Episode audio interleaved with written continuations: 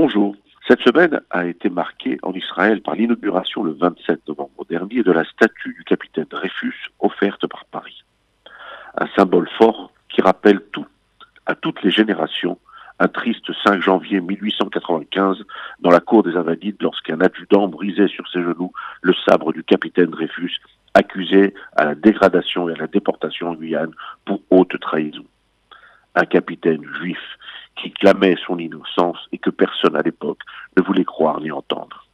Un homme, juif français, lâché par tous et victime de l'antisémitisme. Dans cette cour des Invalides, la foule hurlait mort aux Juifs. Ce ne fut que trois ans plus tard que le frère de l'officier, Mathieu Dreyfus, et le journaliste Bernard Lazare entreprirent de le démonter l'accusation. Là commença la véritable dimension politique de ce qui devait s'appeler l'affaire Dreyfus.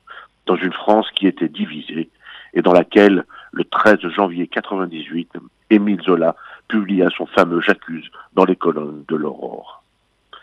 Cette affaire a été un véritable électrochoc dans la tête et dans le cœur d'un jeune journaliste envoyé pour suivre l'événement qui se déroulait dans cette cour des Invalides. Le jeune Théodore Herzl, venu en observateur, a vu et entendu les cris de haine antisémite et a pris alors conscience de la nécessité absolue et vitale pour les Juifs d'avoir une terre.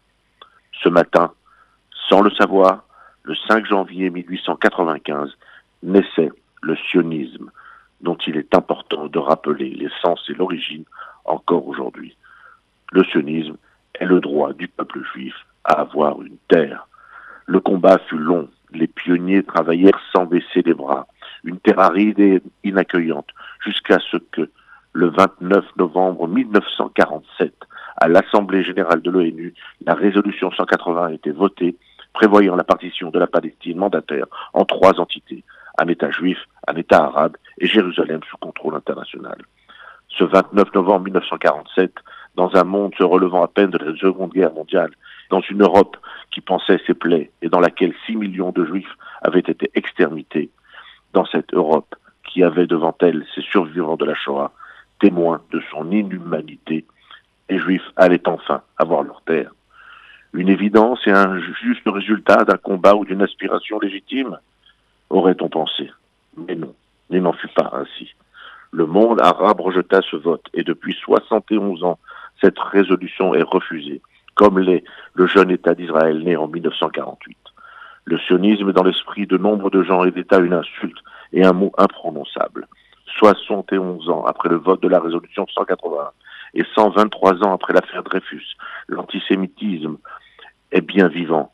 Il se maquille en antisionisme et on est franchement exprimé, comme le révèlent récemment les sondages réalisés par CNN. Le temps passe, mais la haine antisémite reste forte. Le juif perturbe, il fascine et est et demeure une question, voire un fantasme. L'État juif reste et demeure contesté et certains veulent encore le voir disparaître. Mais aujourd'hui, il est là, il est fort, il brille, et il est admiré même en secret par certains.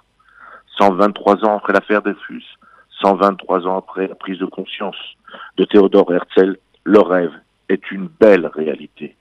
Nous sommes tous les enfants de Dreyfus et de Théodore Herzl, et nous avons tous la responsabilité de lutter sans faille contre tous les antisémites antisionistes. En cette veille de Hanouka, portons et transmettons avec fierté la lumière dans un monde qui semble s'assombrir. Chag Sameach à tous.